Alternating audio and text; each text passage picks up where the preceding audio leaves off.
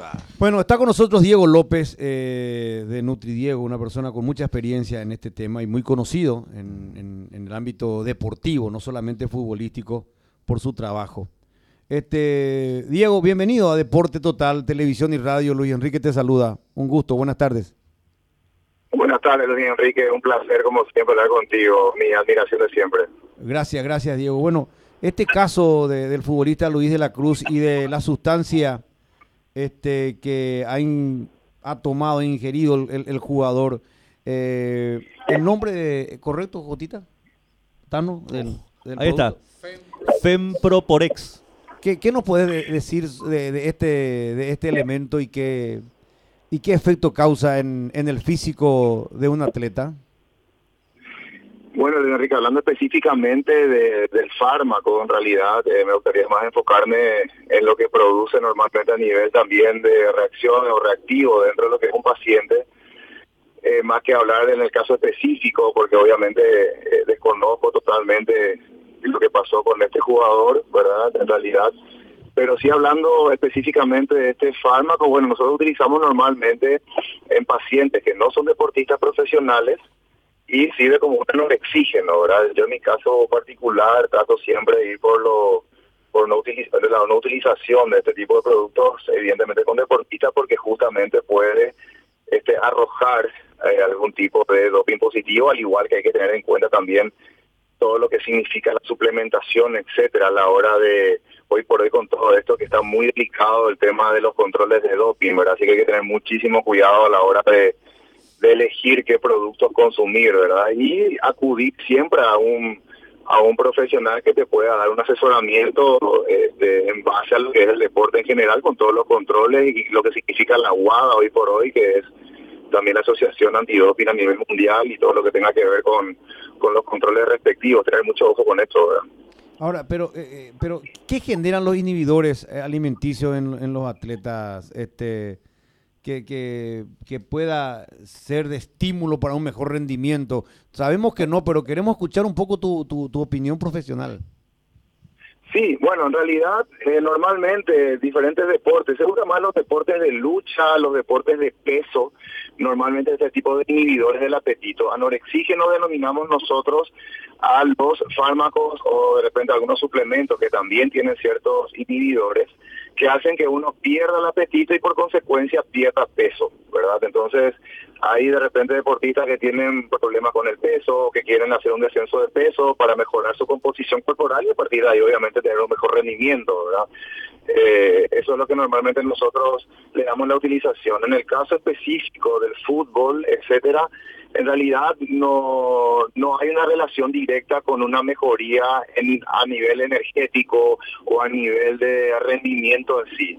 Simplemente lo que se suele hacer o se suele utilizar es de repente Luis Enrique en el boxeo o en la lucha o en los levantadores olímpicos muchas veces también que necesitan llegar a cierto peso se utilizan anorexígeno para que esos estén dentro del peso marcado por categoría, por explicarle mejor también a la gente. Entonces uno llega a cierto peso para que pueda pelear, ya sea en el peso Walter, en el peso superligero, etcétera. Ahora, en el caso particular de un deportista específico que hace algún tipo de, de, de deporte en busca del rendimiento específico, en realidad este producto no te va a, a dar una mejoría desde el aspecto de sustrato energético, por decir de alguna manera, ¿verdad? Simplemente es eh, un producto que se le nos a las personas para disminuir el peso o cuando tenés algún problema de peso en el sentido de querer estar con un rango inferior a nivel de kilogramos brutos, ¿verdad? Perfecto, Tano. Eh, Diego, te saluda el Tano, ¿cómo estás? Un placer. Igualmente, igualmente un abrazo. Eh, Diego, eh, específicamente esta droga, eh, ¿en qué presentación puede llegar? O sea, ¿puede venir dentro de una, de una barra? ¿Puede venir en polvo? ¿Puede venir en, en cápsulas? Esto normalmente viene en cápsulas, si es que se están refiriendo a la que mencionó Jotita, ¿verdad? Sí, en sí. algunos casos, inclusive hay laboratorios que elaboran este producto. Eh, uno como profesional puede tranquilamente hacer las dosis necesarias para que un paciente la pueda consumir y eh, también se venden en forma libre en farmacias eh, como decía recién, ¿verdad? Eh, evidentemente también uno puede pedir en otras presentaciones, ya sea polo, etcétera, pero obviamente la precisión en dosis van a, va a tener una variabilidad, por eso es que de repente se sugiere que sean en cápsulas o sean de repente en pastillas, ¿verdad? O sea, no hay... Eh, hay que tener mucho... Sí, perdón. No, perdón, o sea que eh, no hay ninguna posibilidad de que este tipo de sustancia, por ejemplo, venga dentro de una hierba. Viste que están las hierbas, por ejemplo, fit, ¿verdad? Como, como para, para perder peso, todo ese tipo de cosas. Bueno, en realidad, en realidad en algún momento tuvimos un caso parecido con una hierba también conocida, eh, en este caso era octopamina, Sí. la que había salido positiva. La octopamina se encuentra también en la naranja agria. En realidad, muchas veces es muy difícil poder determinar que haya la cantidad suficiente como para que este deportista pueda arrojar un resultado positivo. En realidad, ahí eh, a partir de ahí hay una serie de situaciones y variables que hay que entrar a detallar como para poder calificar el consumo no de un deportista con respecto a un producto. Habría que hacer un análisis mucho más exhaustivo en realidad.